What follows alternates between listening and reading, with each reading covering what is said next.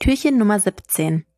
NSA und Ransomware, eine verhängnisvolle Affäre.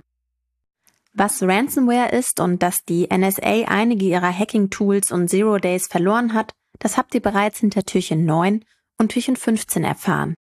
Heute erfahrt ihr, wie verhängnisvoll beides zusammenhängt. Eine Sicherheitslücke in der Implementierung des SMB-Protokolls von Microsoft wurde von der NSA jahrelang geheim gehalten und für ihre eigenen Zwecke genutzt. Der Exploit Eternal Blue wurde erst einen Monat nachdem die Hackergruppe Shadow Brokers angefangen hatten, die NSA Hacking Tools und Zero Days zu veröffentlichen, von der NSA an Microsoft gemeldet.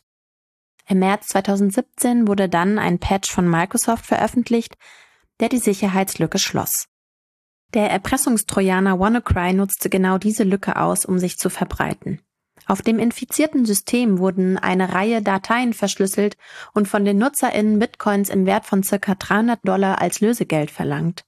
Im Mai 2017 infizierte WannaCry mehr als 200.000 Computer in über 150 Ländern. Eine Ransomware-Kampagne in einem bis dahin nicht dagewesenen Ausmaß. Betroffen waren unter anderem der britische National Health Service, die Deutsche Bahn, der Telekommunikationskonzern Telefonica und das Logistikunternehmen FedEx. Wie kann es sein, dass so viele Systeme infiziert wurden, obwohl bereits ein Patch zur Verfügung stand? Das lag einerseits daran, dass Microsoft den Patch erst nur für Windows-Versionen veröffentlichte, die noch offiziell unterstützt wurden. Eine Unmenge an Systemen lief allerdings noch mit Windows-Versionen, für die die Unterstützung bereits eingestellt war, so dass sich Microsoft gezwungen sah, auch für diese Windows-Versionen Patches nachzuliefern. Andererseits war der Patch für die unterstützten Systeme noch längst nicht überall eingespielt. Eternal Blue wurde jedoch nicht nur für WannaCry genutzt, auch die NotPetya Malware aus Juni 2017 nutzte den Exploit, um sich zu verbreiten. Zwar waren zu dem Zeitpunkt schon deutlich mehr Systeme gegen Eternal Blue gepatcht, NotPetya konnte aber neben Eternal Blue auch noch auf weitere Exploits und Verbreitungswege zurückgreifen. Die NotPetya-Schöpfer hatten den Update-Mechanismus der ukrainischen Steuersoftware Midoc gehackt und nutzten diesen, um NotPetya zu verteilen. Midoc war damals der de facto Standard für alle, die in der Ukraine Steuern zahlen müssen. NotPetya tarnte sich als Variante des Erpressungstrojaners Petya aus dem Jahre 2016. Es stellte sich jedoch schnell heraus, dass es bei NotPetya nicht um Erpressung und Lösegeld ging, denn die Malware enthielt keine Entschlüsselungsfunktion und auch wurden Dateien nicht verschlüsselt, sondern gelöscht.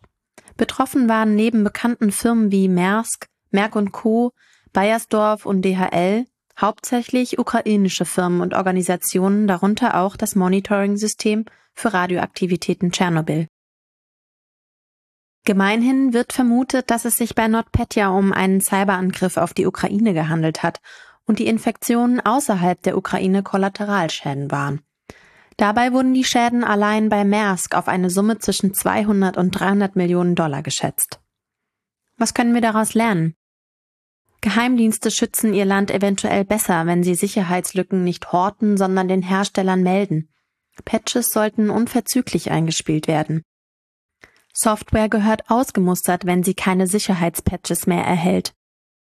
Leider steht zu befürchten, dass sich seit 2017 hier wenig geändert hat. Es ist zum Heulen.